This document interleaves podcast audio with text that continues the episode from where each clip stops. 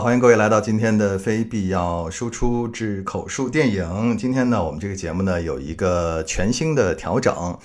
因为过完呃十一假期了嘛，我觉得应该调整一下了。然后又请到了我的一位多年的好友，我们就一起来聊电影了。我们来欢迎粉条。Hello Hello，大家好，我是粉条。对，我想很多朋友这个听过粉条的声音，都是在上一次我跟他聊那个梅西哈那一次。其实其实那期节目还挺多人听的，就是呃就是好多人进来我的这个专辑之后，发现这是最特别的一期，就唯一一期跟电影没什么关系的一个节目。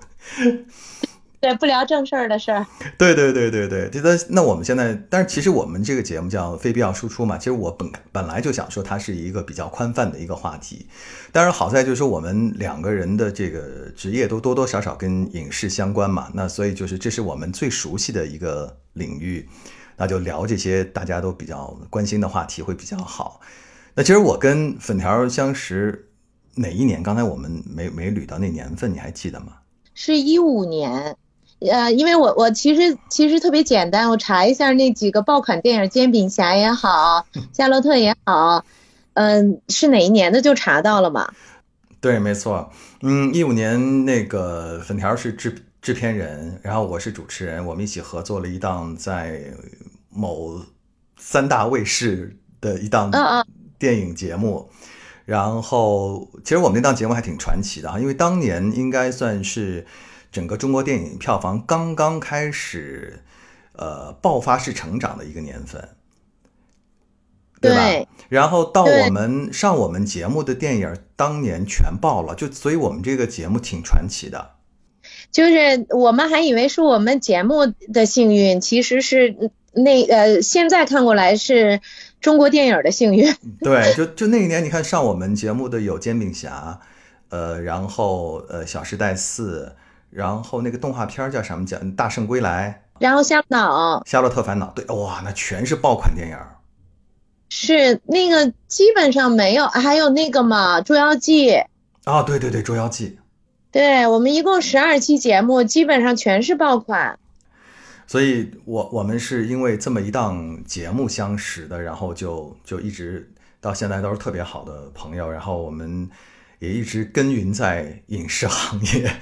然后现在这两年大家都各自岔出去了，都都干自己别的想干的事儿了。但是我们还是关注这个影视哈，尤其我想说，今天我们跟大家聊的这个话题，就就从今年的这个呃国庆档的电影来聊起啊。那这个最逗的是，咱们好像之前对了一下，发现这国庆档的电影，我们俩一个一部都没看过。对我昨天本来想说，哎呀，我要不我去看个《坚如磐石》吧，好歹为了咱们这期节目我也看一个。结果后来昨天出门爬山爬累了，我就说就别去了，就没去。就是这个看电影这件事情已经排在了所有所有事情最后了。对，为什么呀？为什么呀？哎，我我就想问这个粉条，你怎么今年这个国庆档一部都没看呀？我我我其实是还是觉得它的它的呃诱惑力不足，诱惑力不足，并并是说他要有，呃呃引发了很多人的热捧啊或者是什么，呃反而是就是，呃往常国呃各种党那个我我们的朋友圈啊什么的多多少少都会看到一些，呃业内业外的朋友。的一些感想，一些自来水式的那种那种表达，但我我今年就发现就没有都没有人有表达的欲望，就是 嗯也是默默的就去看了，没看也是默默的就就就没有声音，然后你明明看见他发了去看电影的两张电影票，然后看完了就没有声音了，就没有。下文了啊。对我就是觉得，如果那个这个电影一百二十分钟看完了以后，连表达的欲望都没有的话，那我我我我也就就就没有把它排在前十位的选项里面。嗯，对，因为我呢正好今年十一出去玩去了，所以我是呃占了另外一股热潮，因为今年十一在外头玩的人太多了。就好像都憋疯了一样，就就有好歹这个假期又比较长嘛，所以呢，都出去玩去了。所以我我这边上有一个数据哈，其实看起来真的有点惨，就是今年整个的国庆档的票房是二十七点二三亿。那这个数字是一个什么概念呢？就是二零二零年就疫情第一年还有三十九点六七，第二年二零二一年是四十三点八八。那当然二二年咱不能算，二二年太那个，对它只有将近十五个亿，但是。这个二今年这个二十七亿啊，一下就回到了二零一七年的水平。是的，就一下就折回到六年前了。就它甚至都没有超过疫情的头两年，我觉得这是有点挺挺离谱的一个事儿。但是反过来哈，就是今年的暑期档倒是巨爆无比，今年的暑期档是二百零六亿，这个数字是史上最高的数字。比历史上最高的二零一九年的一百七十七亿多出了将近三十个亿，很厉害了。呃，我觉得还是还是由呃影片本身决定的。嗯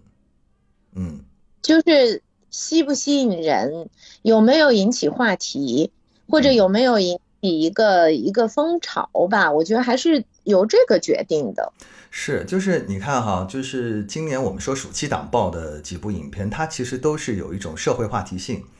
嗯，比如说像《消失的她》呀，《孤注一掷》啊，的一个是这个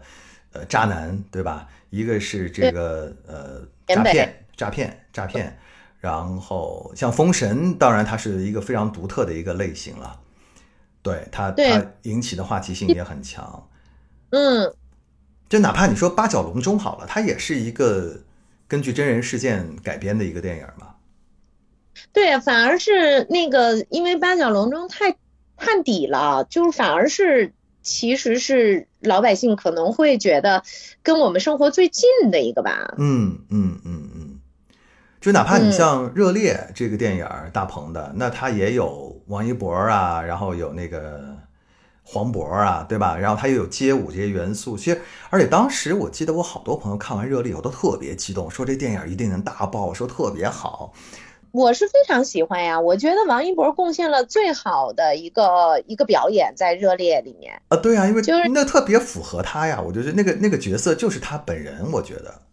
我们开了个玩笑，就是说，呃，某知名导演没有调明白的，就被大鹏调明白了。对对对，因为我我觉得像呃王一博这样的演员，他其实很多还是比较本色的，就你得要找到一个特别适合他的一个角色，他就能发挥的还挺好的。就你要让他非得去演一个离他特别远的角色，对他来说，我觉得现在还是挺有难度的。所以我们回过头来说，今年这个国庆档这几部电影啊，嗯。其实可能唯一让我还挺想看的，就还是《坚如磐石》哈，因为它毕竟算是一个存货电影嘛，压了四年拿出来的。但是，一上来之后，我看到好多人口碑都说，因为可能是各种修改的原因吧，变得有点不太合逻辑，或者说是，呃，跟张艺谋这两年的新片儿反而是没有什么可比性了。我确确实实是一个国师迷，就是对我我我我痴迷于他的审美。然后呢？而且他讲故事的方式，我我一直是是是非常痴迷的。但是这个，就我就没去看，觉得我我可能会看了有一些难过。嗯，就是，呃，我是不敢去看，就是因为我不希望，就是我心里的那个那个那个国师的电影都是这个状况，我就我我我会有点难过。但是反正他能上就已经是。很好的一件事情了嘛？很多人都这么说。然后我我记得我还后面看到了金星的一个评论啊，就关于那个四化的那个评论，说题材流量化啊，画面赛博化，圈钱常规化，老年钝感化。我说实话，我对这个评价，我觉得有点儿这个嗯大陆化，就是它这里头四个化哈，我觉得除了那个。画面赛博化，其他那三个安道志愿者啊，志愿军，我觉得也也差不多，对不对？那题材流量化嘛，那圈钱常规化嘛，他也是那个用了好多明星嘛，然后老年钝感化，那陈凯歌也也差不多。对对对，对，所以你说你的这个这个四个话的评论，我觉得意义也不大哈，这可能就博了一些话题性这样。那所以你说像《志愿军》这样的一个电影啊，陈凯歌，我觉得陈凯歌好像跟跟国师还经常会有那种 对着干的那个状态哈，要同期上一个电影了，或者题材上同时去拍一个类似的题材啊。但是老觉得这个陈凯歌好像总是会落，就是低一头，我不知道怎么回事，每次都是这样。招黑体质，招黑体质，就自打他拍了那个无极之后，是吧？就特别招黑。对，就是完全是一个招黑体质。而且你你看他这个他这个整个的这个这个演员，其实都是很好的演员，就最后呈现出来的状况就是，呃，总让人觉得是呃，可能已经在哪儿看过吧，就是。讲述方是一个套路，大家看这一个电影跟过去看过的电影没什么区别。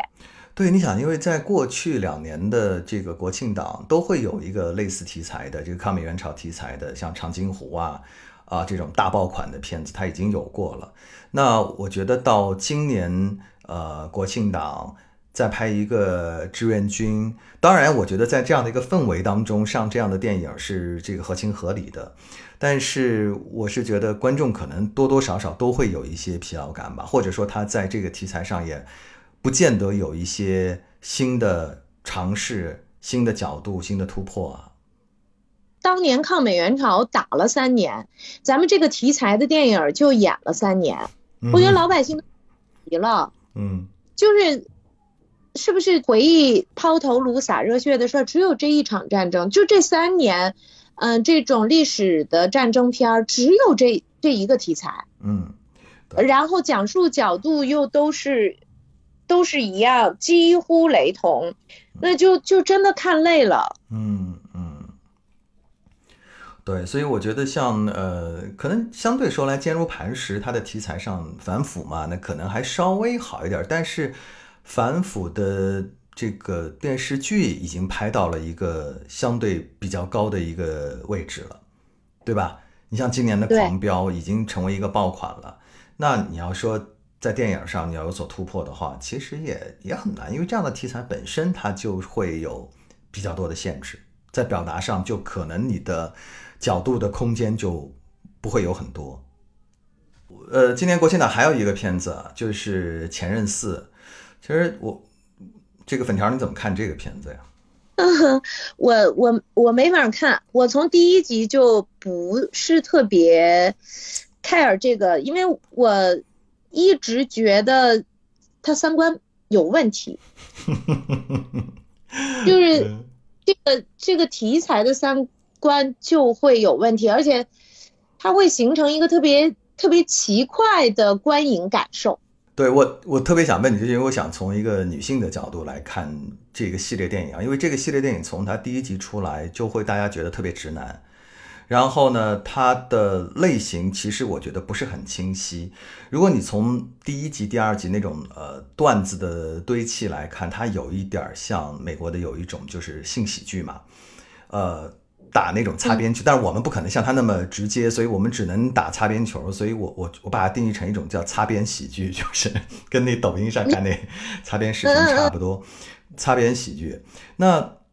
这个是就是他很多东西他也不能说透，他只能是哎那么那么擦着那个边儿啊，溜着那个线走哈，这是一个。第二个，我一直觉得前任这个概念，这个系列能拍到第四部也挺奇葩的，因为。就现在，大部分人看电影都是小情侣嘛，对不对？都是带着现任去看电影，谁会带着前任去看电影啊？所以你带着现任去看一个讲前任的电影，这是一件多奇怪的事儿啊！你这不是出电影院这俩就得打起来吗？就是他没有办法形成一个讨论，这不是找事儿呢吗？这不是滋事儿呢吗？对呀，所以，所以他这个这个对于观众受众的这个定位也。反逻辑，我觉得特别反逻辑，但他能拍到第四集，我觉得也挺奇怪的。就是我只能是说，这种擦边喜剧相对说来，可能还是一个比较老百姓喜闻乐见的一种形式吧。对，然后再加上我觉得导演田雨生呢，他是对这种都市的这个夜店文化特别的了解，因为他本人就是就这个。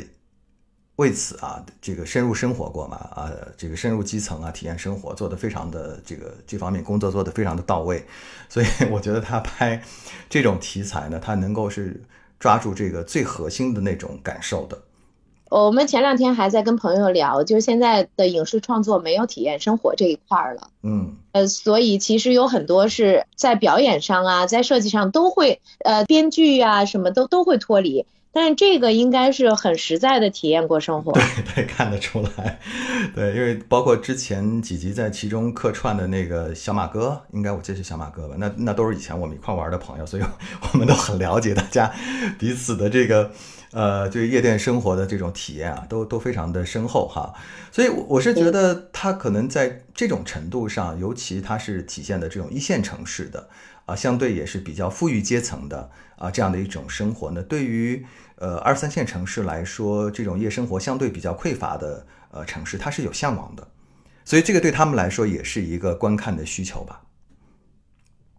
嗯，有可能吧。嗯，我我我我觉得有可能吧，但是其实我我我觉得四五六七八线城市可能它不会有这么呃奢华的夜生活，但是也应该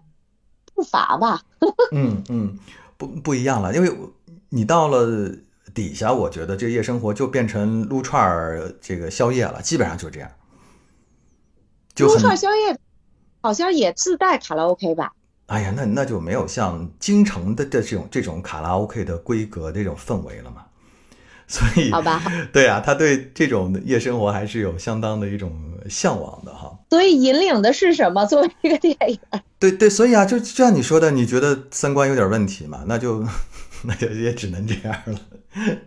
对，所以它它只能作为一种，我认为是一种都市喜剧的一种类型存在。嗯嗯，都市爱情喜剧的一种类型，还是说得过去的，我是觉得，嗯。但是它你看今年的这个票房，也就证明了这个系列可能也就到此为止了吧？我觉得。它现在的评分是六点零吗？还是好像应该还是它历史上最高的一个评分了吧？对呀，他他就是见好就收吧，我觉得。嗯，我也觉得是。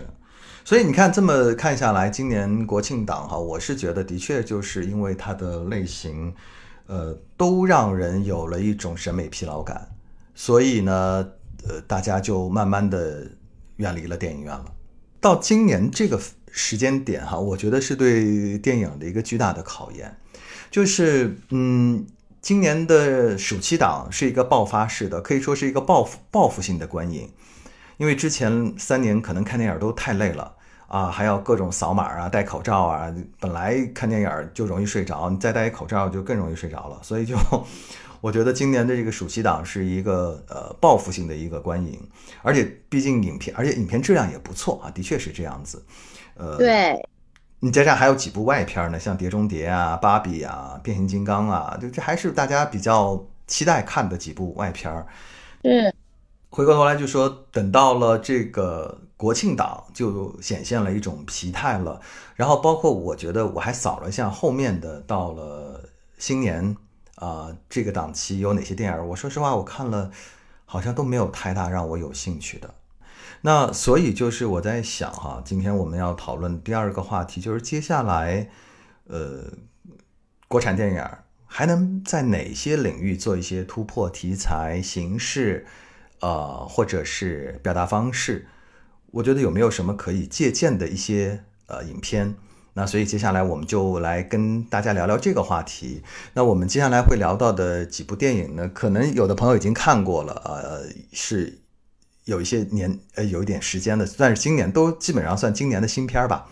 呃，国外的。然后呢，也有一部分呢可能是这个最新的，那就当我们做的一个新片推荐好了哈。那顺带我们也会来聊一聊，呃，这些影片能够给我们的电影创作带来一些什么样的启发。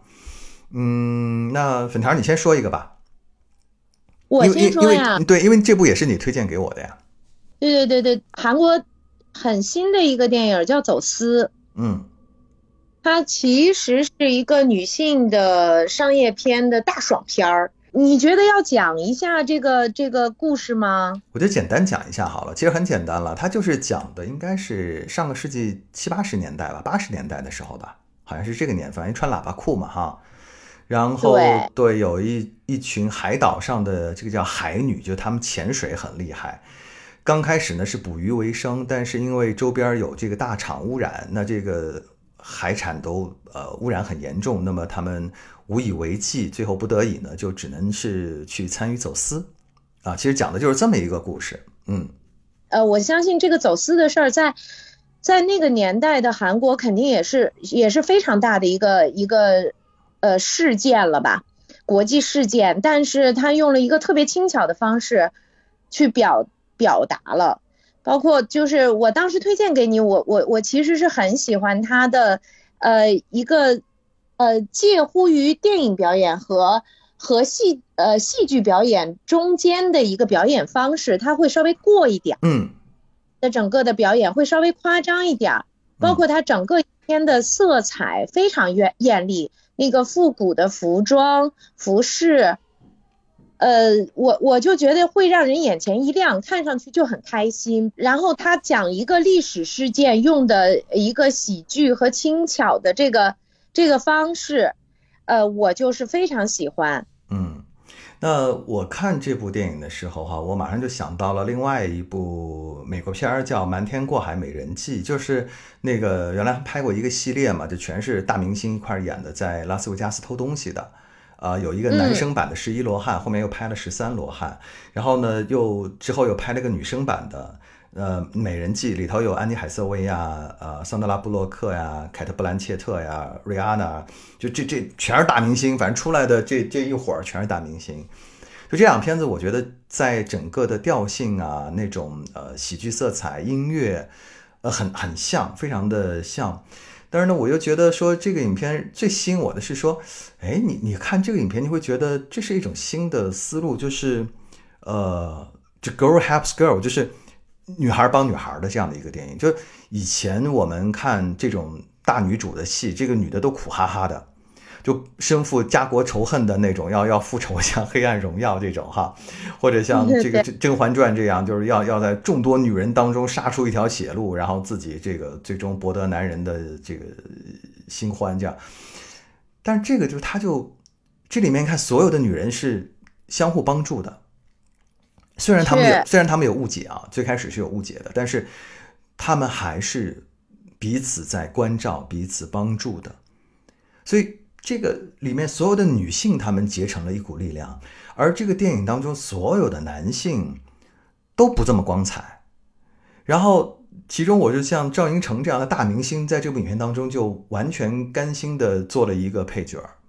这些女性也不是一开始都是团结的，嗯。那么，呃，她她在这个这个女女性团队里面的呃不团结上呀，用的一些小反转也是。呃，我觉得特别轻巧的。嗯，我们讲现在好像哪个电影，如果说没点反转，没有几次反转，好像就不对，然后使的劲儿特大。但是它这个里头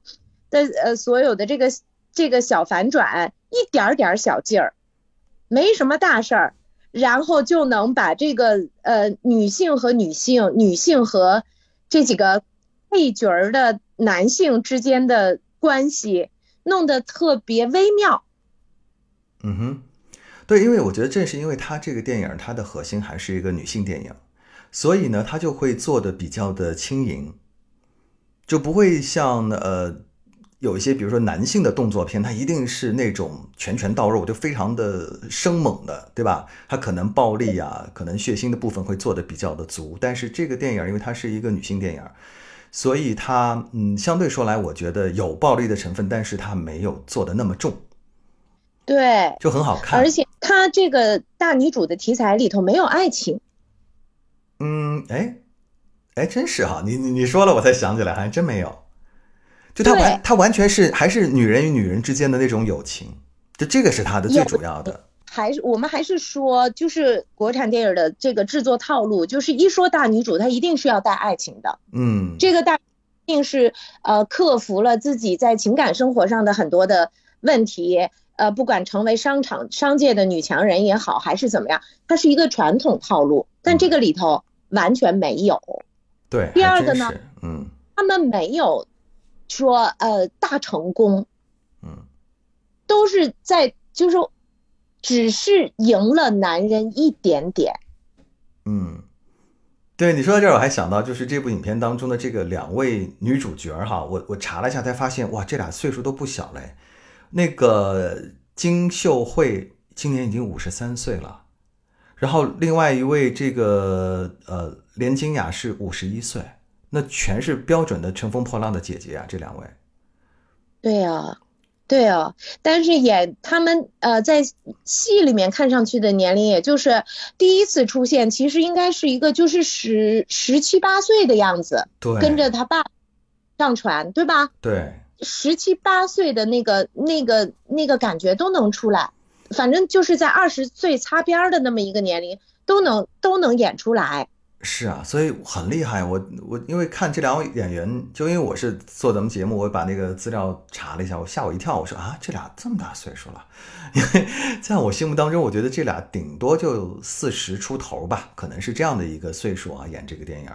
但是这个表演的年龄跨度，哈，嗯，真厉害，真厉害，而且他还要完成很多的动作戏，就是包括尤其是这个水下的动作戏，我觉得是有难度的，非常有难度的。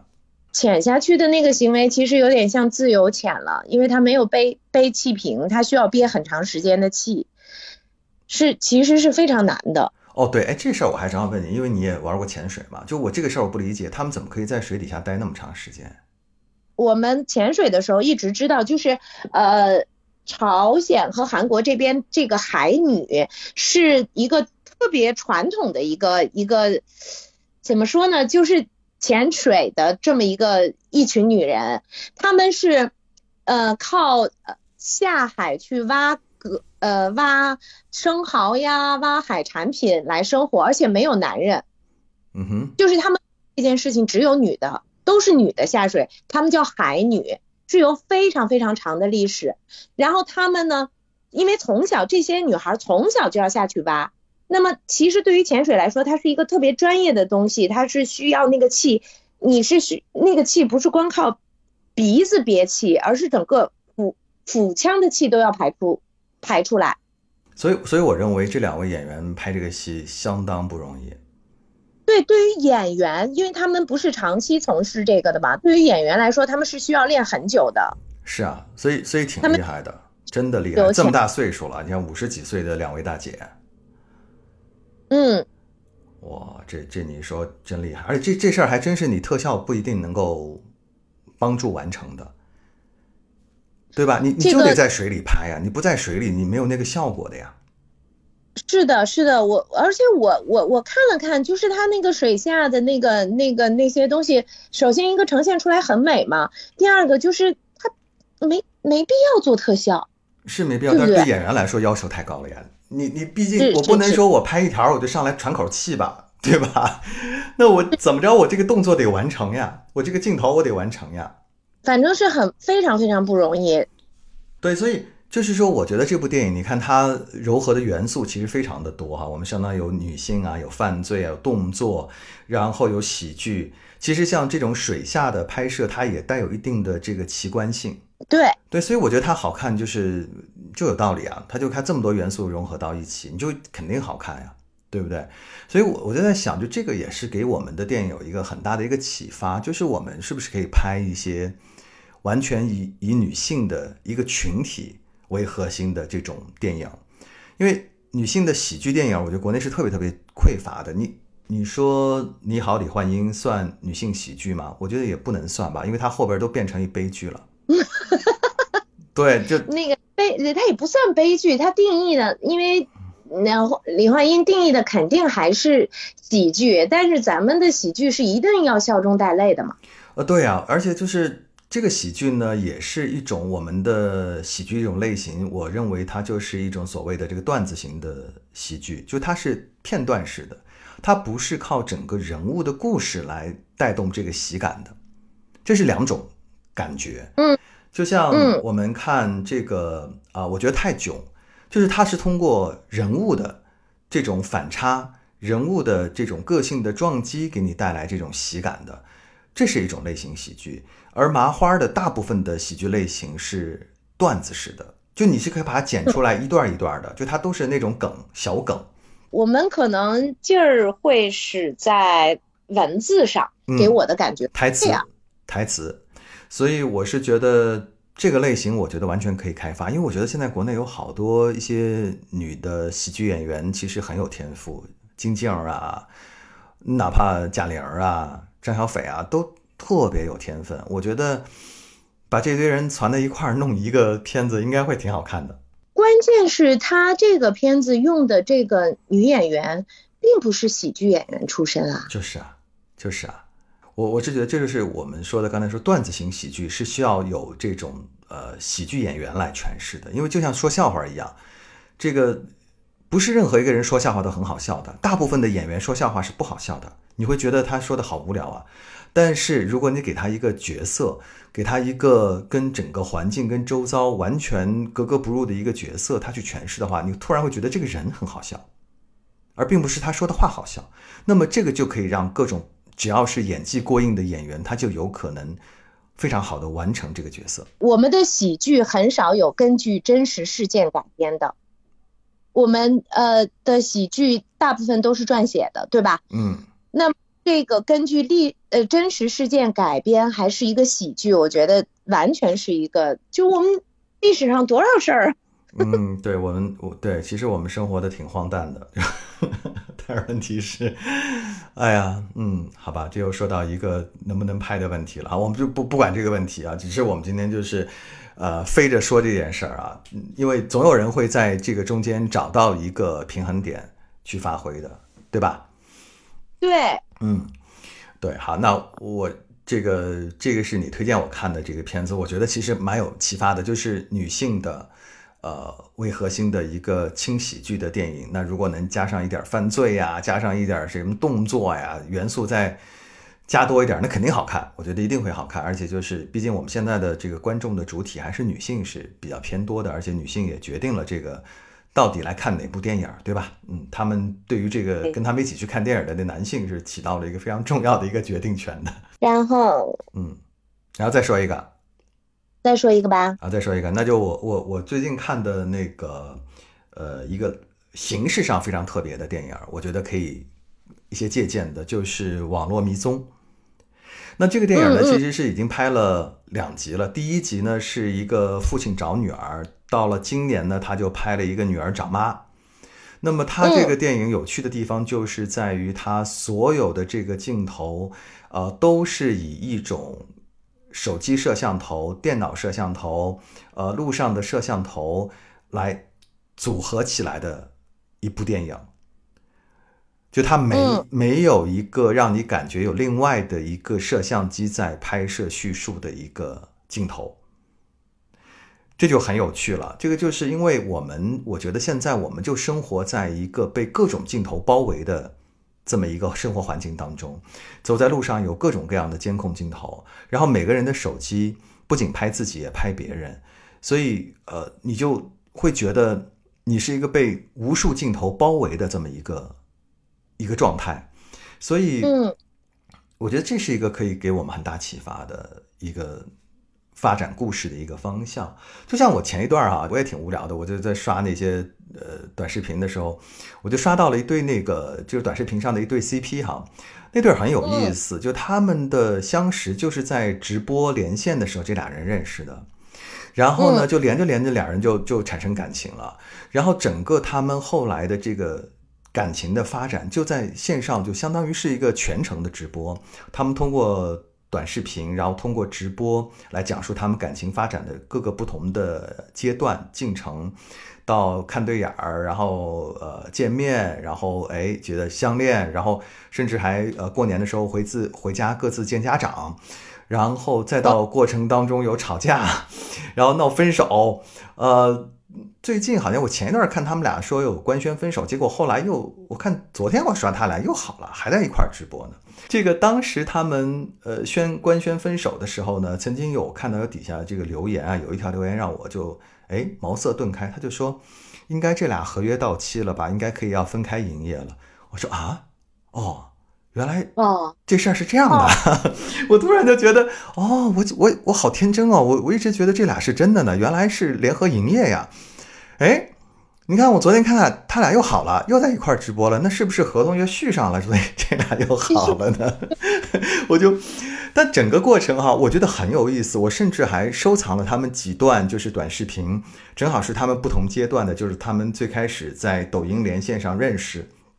然后这个第一次打招呼，然后后面线下见面，然后回家见家长等等，我我就觉得把我甚至想过，就是把这些片段把它剪辑起来，联合起来，它就是一部电影啊。对，而且是一个呃非常现代感很强的电影。呃，对啊，就是你看我们现在很多人就是把自己的生活的真的假的这个，然后隐私的全放到了网上，所以。我们完全可以有一部脱离线下的呈现的这么一部电影，就完全在线上实现，就它的镜头表现就完全在线上，就像网络迷踪一样。那在这个网络迷踪第二集当中，粉条，你记不记得有一个人物？我觉得是最好玩的，就是他的女儿为了找他妈，他在线上找了一个跑腿的老头儿去帮他找他妈。是是是是。我其实是在看这个电影里的，一直在对照说，哎，这个事情好像我们平时也做呀，找个跑腿儿，找个代购，找个闪送。没错，就所以我在想，就这个事儿真的完全可以实现，哎，就是我们在通过线上的这样一种生存，它可以把它变成一种电影来呈现。就是现在有很多人就完全靠线上的服务就可以活一辈子了，他不需要去接触线下的所有的生活。我我觉得就就这样一个形式感一出来就会给人耳目一新的感觉。对啊，你看哈，我觉得看那部电影的时候，他会用到多少手段啊？就用到一些线上工具，像当然有这个呃，他们是 Google 嘛，那我们这里肯定有什么百度啊，什么各种哈搜索软件了，还有地图。对吧？定位地现在的地图都有各种定位，而且你可以通过手机找到他的定位。那么这个人在哪里？然后可以通过调用当地的摄像头来看到他在干什么，对吧？对。然后可以通过，如果你这个摄像头调动不了，他自己还会上传他的朋友圈，对吧？他会发自己的动态，他还有各种什么小红书啊，什么这那的，就各种软件的这种呈现自己在干嘛。然后你可以现在那个网上，我我曾经看过有一个人通过一张照片判断这是在哪个城市，在哪个小区，在哪个楼都可以。啊，对呀，而且你看他那个电影当中有一个网站还特好玩，就是他是就安在那些景点的有一个摄像头，然后就二十四小时直播那个景点的状态。就现在也有呀，我觉得应该我这应该也有吧。有有。哦，对我我看过有些直播，就是有一个导游。就就像杭州就有这样的导游，每天早上起来，然后就去一个景点儿，就直播给大家看这个这个景点儿今天是什么样。无论刮风下雨，他天天就各种景点儿跑着。是呀，而且其实有一些景点儿，他为了吸引吸引人，他会呃，就是像直播一样，直播他那个门口啊，或者是怎么样的客流量呀，呈现出来都有的。嗯，对啊。所以我是觉得，现在如果从这个角度切入的话，完全可以来构建一部属于我们自己的网络迷踪啊。不知道是不是呃，国内导演觉得这个形式感太强的东西，如果呃如果还用这种形式的话，就会显得自己不是不是很高级。对，那那我啊，对，那对，没错。但我觉得可以相互结合嘛，就至少不是人家可以做到百分之百，对吧？那我们做个百分之五十六十，对吧？因为我觉得至至少现在我们在电影里看到的这些呃直播呀，或者是都有这个元素，但是它只是把它作为一种所谓的这种新鲜元素在里头呈现，而并没有起到一个实质性的一个推动情节的这样的一个呃重要的工具。是的，而且我觉得就是它这个形式感是其实是非常现代感的。对啊，就，嗯，用在咱们这儿其实是嗯一下就能突破了传统的一个拍摄方式。嗯，创我觉得方式完全可以把它作为一个手段，并不是就像我说的，并不一定是百分之百，当然可以用个百分之五十、百分之六十，我觉得这样就已经挺好看了。至少是很时髦吧，我觉得，就大家都会觉得很有认同感，说，哎，你看我也是这个通过朋友圈，我能发现好多秘密，对吧？然后我能通过这个呃发现这个人的同样的不同的账号，我发现他人生还有另外一面，他还大号小号什么这那的，就一下就发现这个人啊，原来他还有不为人知的另外一面呢，对吧？对，对，所以所以我觉得这个还是一个很值得去呃挖掘的一个内容的范围吧。嗯，我最起码最起码，我们都说呃，那个你你你做的这个作品跟时代要结合，我觉得最起码最起码它是一个，就目前来看跟时代结合的典范，就是这是一个大直播时代，那你没你的呃电影里头。呃，所用的跟这个呃时代感结合的，我们经常会是一个，只是一个人物的职业设定，嗯，对，它已经成为我们的生活手段了，没有呈现出来。是，就是呃，我们的回过头来说，电影有它自己的电影语言嘛，呃，但是现在是不是可以把这些手机镜头、网络镜头，然后呃直播的这种镜头，把它变成一种镜头语言来呈现？其实这个是很有趣的一件事儿。所以其实要解决就是这种即时镜头跟电影语言的这样一个结合，就会就会很好看。也很吸引人，很新潮。是我我我是觉得，如果是上来就看见的是是这样的一个一一个方式，然后你再不管是再加一点爱情悬疑的这么一个一个色彩，就就很很漂亮了。嗯哼，嗯哼，对。OK，这是第二个，然后那粉条你再说一个吧。呃，我我在说的话就是，其实刚刚我们有说到，就是其实呃，战争片还是一个一个现代的整个的电影市场的一个主流。然后我我是想说，呃，这两年我看的，呃，我们为什么会觉得这个战争片看腻了？刚才我们说，其实不光是呃呃，只我们一直在在这三年一直在重复。一场一场战战争，呃，还有一个就是你你讲述一个战争的角度，因为我我的感觉是那个所有的战争片拍出来的的主主旨其实是反战。那么其实，嗯，我我我这两年特别喜欢的一个呃三个那个战争片，我特别想推荐推荐给大家，就是。我觉得他是从呃一个战争中间的不同的人的角度出发去讲的，一个就是呃一个韩国韩国电影儿，那大概是一八年的一个韩国电影叫《摇摆狂潮》。嗯，我看过那个，我很喜欢那个电影。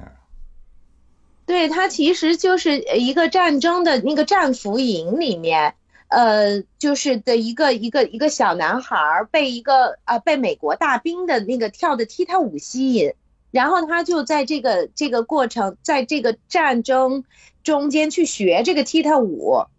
然后呢，通过这个跳舞的这个这个行为，让呃包括韩国的就是南北两个阵阵营啊，包括美国的这个这个大兵啊，所有的就形成了一个。特别温暖的气场在战俘营里，然后整个的舞蹈也非常非常的漂亮，很帅气。那么我我我我就是 我其实看的时候，我有的时候也在想，那我们其实我们呃的的这个抛头颅洒热血的过程中，也有很多文艺兵呀，也有很多的呃文艺的色彩。那其实我们从这个角度去强化，让他他就会用。呃，歌舞用一些很轻松的东西，形成一个战战争残酷的反差，然后去反映其实战战战争中间的每一个人他的内心的那个绚丽和和温暖，嗯嗯，就是嗯，不像常态的一些呃，就是战争片，去去去只讲打仗。对对，其实因为我觉得战争电影吧，你在二战以后，其实也每年都有很多的电影还在拍战争，呃，只是有各自不同的角度挖掘一些新的东西。那你刚刚说的这个，我我印象很深，就是因为它也是让我看到了一种战争片的新的可能性。就是接说到底，我觉得所有的战争电影的最核心的是要呼唤和平。而并不是说我们宣扬杀戮、宣扬仇恨，我所以我觉得在这种战争的过程当中，我更需要看到的还是一些人性的光芒。所以，呃，我觉得这些东西是需要去再挖掘一下的，也是可能有一定空间去挖掘的。对，因为我觉得我们的战争片只有一个视角，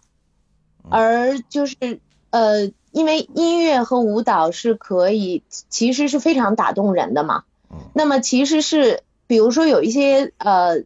歌舞战争片，我不知道是不是制作起来会难度非常大，但是我觉得如果是这样的话，它形成了一个很好的反差，很温暖。嗯，我我突然想到另外一部很早的电影叫《胜利大逃亡》，它是将呃就是在战也是战俘营里头要踢足球吧，我记得是。啊，那个那个我好像印象不深了。很早的一部电影，就是就当然我就觉得在战争电影当中啊，这种挖掘是很有意思的，就是它可以比如跟体育结合，它可以跟音乐结合，啊，它还跟各种可能我们意想不到的一些元素去做结合，因为在战争当中那样它只是一种呃状态，在战争当中还有很多人是要过自己的生活的。他本来是爱踢足球的，他可能还得踢足球；他本来是爱跳舞的，他可能还得跳舞；他可能是一个手工手工艺者，他必须还得继续做他的手工艺，对吧？我觉得这才是这个战争是一个大环境，是人类不得不去面对的一个非常恶劣的环境。那么在这个环境下，每一个人可能还是要保有自己的一种生存方式吧。对，就是不是我我我还是觉得就是不是战争没有生活，我们就是要么就是打仗，打仗就没有生活。然后但是其实有大部分人在战争中是要生活的。就是说到说到这儿，我就是还想推荐第二个，就是叫做有史以来最棒的啤酒运送。这好像是应该今年的一个电影。呃，去年的。去年的啊。嗯，但我是今年刚看的，我也特别喜欢这个电影。对，就是他其实就是一个二十六岁的前美国海军陆战队的成员，然后他呃去在越南战争的时候，六七年一九六七年越南战争的时候，他去战场上寻找他三个呃发小，去给他们送啤酒，就是这么一个故事。是。就他刚开始的这个孩子是一个愣头青，就是那种哎呀，我打仗了，我得给我哥们儿送点酒去，他们不容易啊，就就这种心态，你知道吗？然后就带着啤酒就上了前线了。结果他发现这个战争真的并不是他所想的那么靠两瓶啤酒就能够来呃慰藉的这么一件事情。他没有刻意的去展现，没有那么多杀戮的镜头。没有血，没有那么多的大场面的呃流血牺牲，它不是那样的一个战争的拍摄手法。但是呢，他通过这个人躲在战壕里的那一夜，然后通过这个人呃见到呃就是嗯去找他这些朋友的这条路，呃遇到的越南人也好，呃老呃。战士们也好，就是他，他是从，呃，台词对话中间，去让你感受这个战争带给一个国家的，嗯，悲哀吧。嗯嗯，他没有渲染，渲染战争带来的伤害，但是这就是我特别喜欢的那个，就是他没有过度渲染。嗯嗯，这个它不是为拍片子就告诉你战争有多惨，战争有多惨，战争有，他不是这样。嗯，这片子导演是彼得·法雷利啊，就是导那个《绿皮书》的。嗯嗯嗯，对，就他获得奥斯卡奖之后，他拍了这个电影。而这个电影对我来说，我是很喜欢的，因为首先像《绿皮书》，包括这个导演之前拍的很多这个《我为玛丽狂》啊，都是那种特别无厘头的喜剧，我也很喜欢。就他还是会比较轻的，就像你说的，他是一个不那么很重的去做一个题材的导演，他都是把它做的很轻盈的。但是他其实反映的这个。他所要表达的那个价值观，其实是很严肃的。那一场战争在越南嘛，对吧？嗯在越南，然后他在国内听到的，和他真的到了越南看到的是完全不一样的。嗯所以他那个那个电影里有一句台词叫“真相不会伤害我们，谎言才会。”而你怎么才能看到那个真相？你是要到那个地方才能才知道真相到底是什么。嗯。没错，而且和他在国，他在美国，在远离战争的一个地方去听到的，不管是宣传还是什么，是完全不一样的。这个这个就是还有，呃，反正这个电影儿就是虽然豆瓣评分不高哈，可能就是有点被被被耽误了，但是它确实是一个非常非非常有深度和和那个就是。层级很高的一个电影儿，嗯，它里头其实藏住了很多很多的大概念。对，其实这个电影我在前两期节目当中推荐过，就是当时因为是聊到那个罗素克洛，就他，我前两期是做他的《美丽心灵》这部电影嘛，然后我就说他最近拍了一部电影，就说的这个，因为我我也特喜欢这个电影，他在里头是演的一个配角嘛，那这个电影的主角是那个《High School Musical》，就是原来呃演那个叫什么音乐高校还是？什么高中啊？就音歌舞高中啊？就那个男孩长大了，演了这个二愣子啊。啊，对，呃，很好，很好看。就大家，我我是推荐大家可以看一下这个电影，呃，可以通过这个电影对很多的当下的一些状况发生一些思考吧。我觉得可以引发一些思考。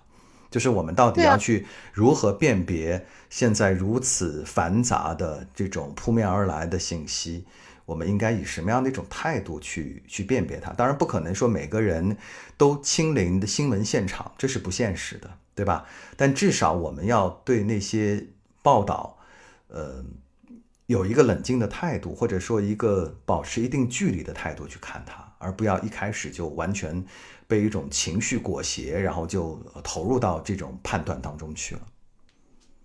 对，然后就是反正就是那么从那个电影的这个战争片的拍摄拍摄角度上呢，我就是觉得就是，呃，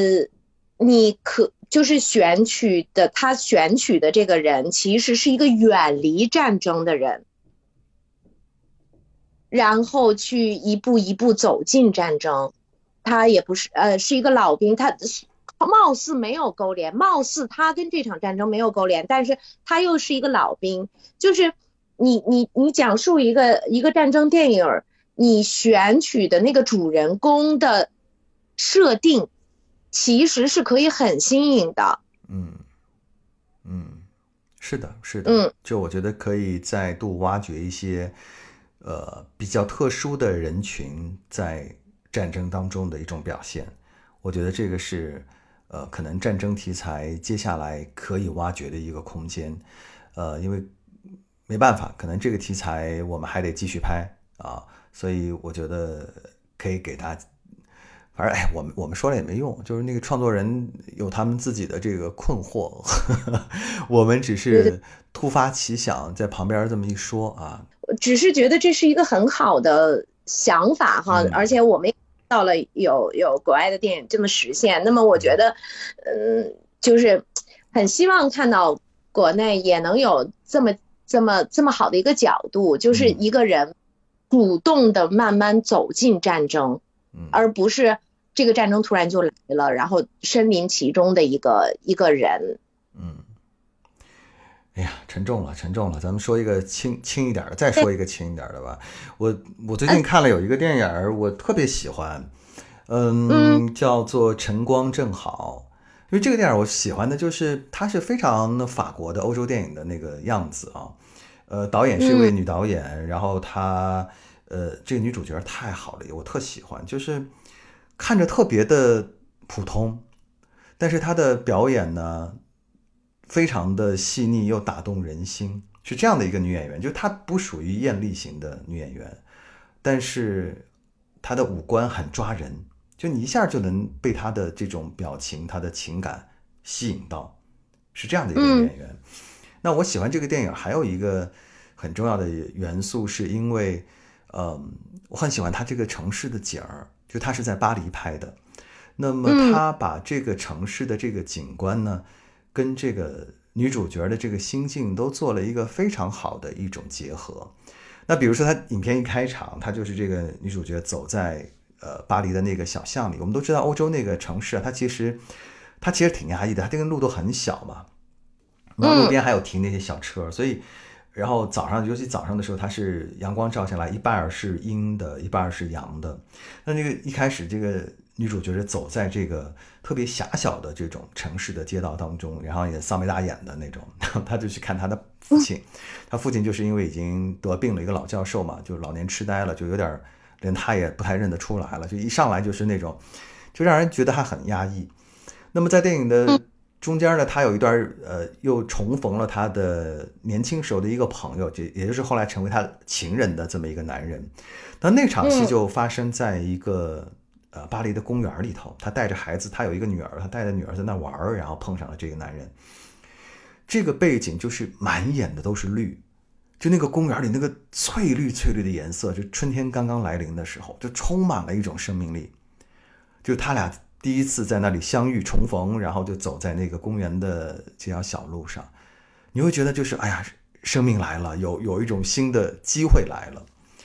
那等到他整个这个。感情进入到一个低谷，然后他父亲也在这个养老的过程当中碰到很多问题的时候，他已经进入到冬季了。然后你就看到整个这城市的落叶那种萧瑟，然后他走在那种呃地铁啊，就是公交车啊，都是很冰冷的这样的一个城市的环境。那等到我很喜欢这个影片的结尾啊，影片的结尾就是当然所有东西都好起来了，呃，这个男人。也回到他身边了。那最后呢，就是他们，他跟这个男人还有他的女儿来到了这个巴黎的一个呃平台上，就是一个高山上的一个平台，是可以呃鸟瞰整个巴黎的。然后呢，那个男人就问他女儿说：“哎，你看看这儿有埃菲尔铁塔，然后你看，你知道那个教堂是什么教堂吗？”女儿说：“不知道。”他告诉他那是什么什么教堂。然后就问他说：“哎，你知道家在哪儿吗？”然后那个女儿说：“不知道。”然后他说：“你看，他手指了一下。”家就在前方，然后影片就在这里差不多结尾了，就特别好，你就会觉得哦，就是在那样的一个城市的高点，这三个人找到了一种家的方向。就他把这个城市，你你看完以后，你这你会觉得这个城市特别有温度。这是一个有温度的城市，它是有一个情感的一个城市，它是能够赋予这个。角色一种呃情感的烘托的，所以我我当时看完这个，我就在想，其实我们嗯，中国有很多不同风格的个性的城市，就有关这种城市的电影，我觉得我们都挖掘的不够。那你说像呃，去年有一部《爱情神话》，它能拍出那个上海那个味道，所以你看很成功，对不对？对。但是。你像其实，呃，我看大鹏的《热烈》就在杭州拍的嘛，我就从去年回来杭州以后，我就特别爱这个城市，我就没事儿老在那儿逛荡，我就觉得这个城，我也我也常想，就是我是不是可以以后有机会让人来这边拍一个电影，让他们知道哪些景儿是可以拍哪些情绪的，哪些景儿是可以发生哪些故事的。我觉得真的，这个城市你真的要去沉浸在里头生活，你才会发现它的不同的角落，它的不同的景儿，是能够烘托出一种特别细腻的情感的。就是不把一个城市只当做一个拍摄地。对，你不要把它只是认为这是一个外景地，不是，它是一个角色，他是一个人，他是由众多的人凝聚出来，已经有汇集了情感的这么一个大人。我只能用一个大人来形容他。对，我我刚才听你讲完了，我就我就有一种感觉，就是这个城市其实是参与了参与了我们的生老病死、爱恨离别。是的，就如如果其实把这个概念去带进去，这个城市就会变得很鲜活。对，它是，呃它它不仅仅是我们是呃生活的一个城市，它是我们生命的参与者。嗯，因为我们也经常说这个南方人、北方人，为就是其实每个人身上那个城市符号是非常鲜明的。是的，就是，呃，粉条儿，你看我离开北京一年多哈，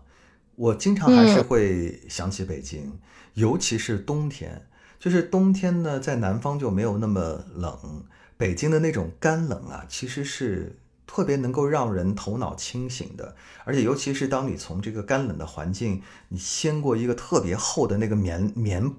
棉的门帘儿，然后进入到一个咖啡馆里的时候，你会觉得就突然，你周边变得骤然的非常的温暖。就我有时候很想念这种感觉，你知道吧？我我我特别能明白，然后就是就是其实要不然说这个这个北京人的这个方式就是，你要不冷，要不暖和，冷我也能扛，暖和我也行，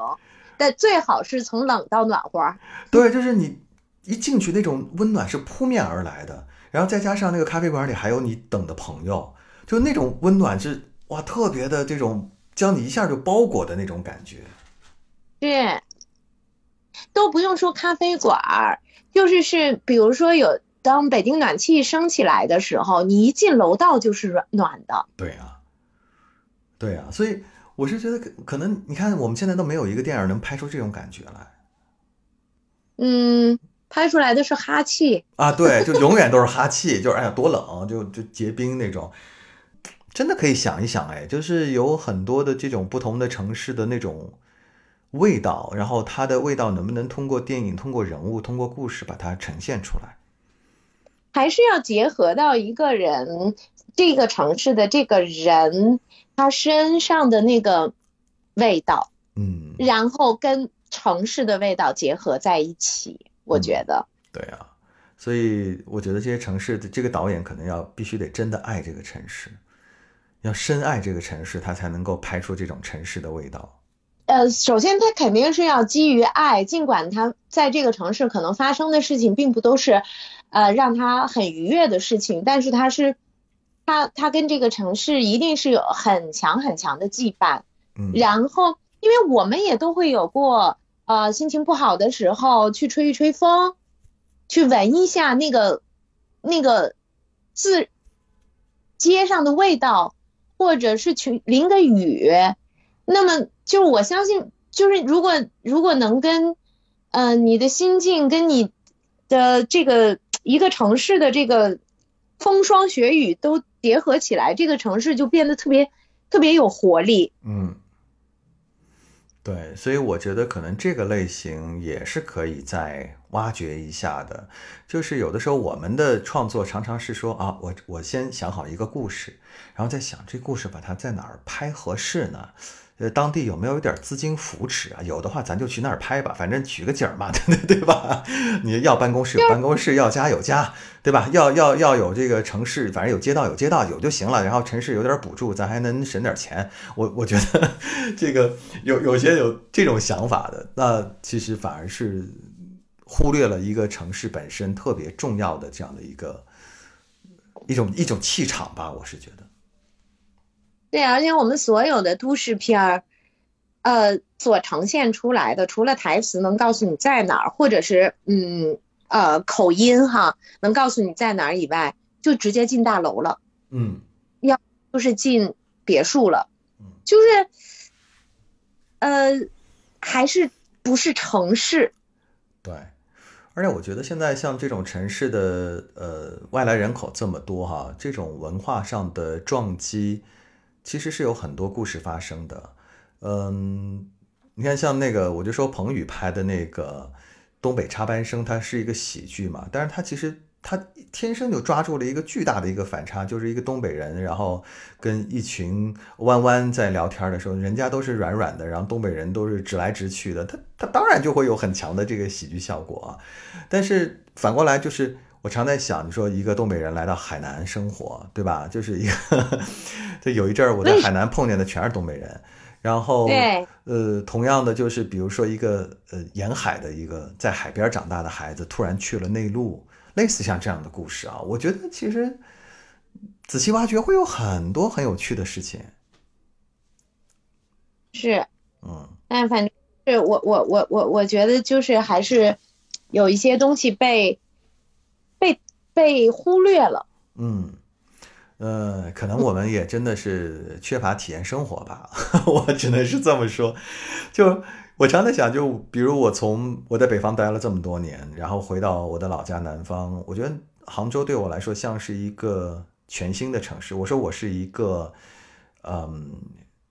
来旅游的本土人，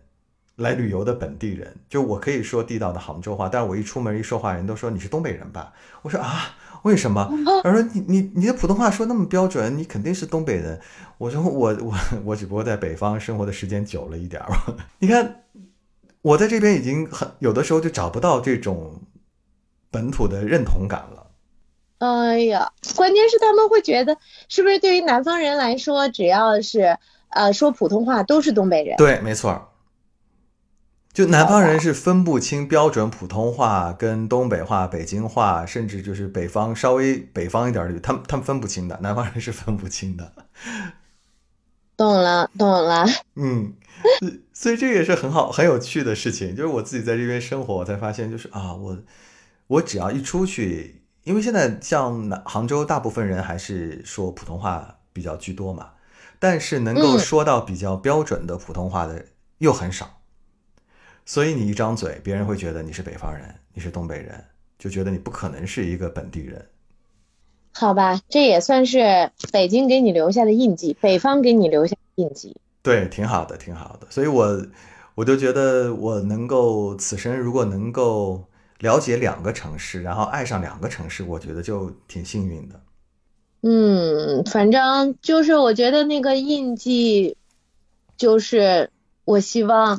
就是。能够在电影里感受到的，嗯，我不知道谁可以哈。哎呀，咱俩都都不是做导演的，这这都是只能是打个擦边，不叫打擦边球，咱叫打这个边敲个边鼓。希望有这方面创作才华的人，呃，可以听到我们的节目，然后给他们一些灵感。如果能够做到这一点，我就觉得挺挺有幸了，对吧？对对对对对，嗯，就是我我我真的只是希望。一些好的东西能被建议，当然就是我们肯定是光靠说的嘛，呈现起来肯定是很难的。是，但是呢，哪怕能看到一点点改变，我都觉得很新鲜，因为确确实实，呃，略显沉闷。嗯嗯，对，就是没有亮色，就像你刚刚说的那个电影里的那个那个翠绿，和我我我们之前说走私里头的那个红色的喇叭裤，然后很绚丽的妆，它会让你眼前。亮，是一点点的改变，一点点的色彩。嗯，好吧，希望吧，希望会有这样的改变吧。嗯，但是可能不会那么快，它需要时间。嗯嗯，好了，哎呀，今天其实聊挺多了。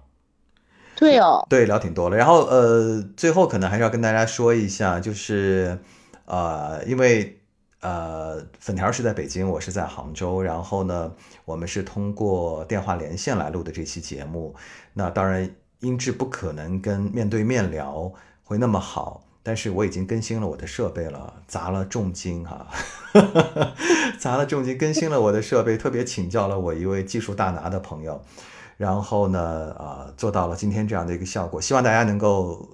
听得觉得还挺有意思哈。那。我觉得接下来我们这样的一种聊天的聊电影的形式呢，我觉得可能会继续的再做两期。那我讲那个老电影的呢，嗯，我没想好哎，粉条，我在想是不是可以，比如说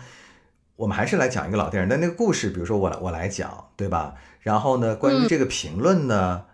呃，可以咱俩一起，就比如说你你也去看一下这个电影，然后从不同不同角度来切入讲这个电影，我觉得其实也挺好玩的，因为我我真的觉得现在那个老电影好好看。其实你你你可以呃布置个作业嘛，就是比如说你下次准备一下，然后那个在最后你就说。呃，我下一期想讲一个什么样的电影儿，嗯，然后让大家也也也在评论区给你一些想法，我觉得也挺好的。就包括我们，第一个是我们今天讲的电影，大家的感受是什么？嗯，然后留在评论区嘛。然后还有一个就是你们有什么好看的电影也推荐给我们啊。对，我觉得现在哈，这个看电影真的是还是要彼此安利的，因为有些电影吧。这个所谓这个评分，我觉得也不太准，就是它有里头有太多的每个人的不同的这个见解哈，有的人就而且这种见解，我觉得差异性会越来越大。以前好像大家对于这个好片的评价会比较一致，但是现在你说一致说这电影好的很难很难。但是我经常会这样，就是比如说某一个电影我看完了我无感，嗯，但是呢，有的时候跟朋友聊聊，我才发现我无感是因为我没有感没有。从我的思维的这个逻辑这条线上没有 get 到那个点，嗯，然后我再看一遍的时候，我我我带着这个朋友给的新点去看的时候，我发现哎也是很好的呀。嗯，对，所以我是觉得有的时候我们看电影还是需要彼此的案例，然后彼此的指点，然后给到对方一个自己的角度，可能就会对这个电影有一些新的认识。那。我们今天其实，在节目当中，你看提到了，我快有十部电影了。今天，那国庆档的这几个就不说了，哈，后面我们给大家回复一下。我们有提到走私，有提到呃网络迷踪，提到这个摇摆狂潮，然后有史以来最棒的啤酒运送，呃运输，哎，然后春光正好啊。哇，这么多电影，所以如果大家觉得近期你们看到有什么好看的电影，可以在评论区给我们留言，然后我们也去看一看，然后找机会跟大家一起来找一个主题，我们一起来聊，好呗？好呀，好呀，好呀。那我觉得今天节目就这样了，我觉得挺好的，嗯嗯，好了，那就跟大家说一声再见了，我们下次非必要输出再见，拜拜，拜拜拜。嗯。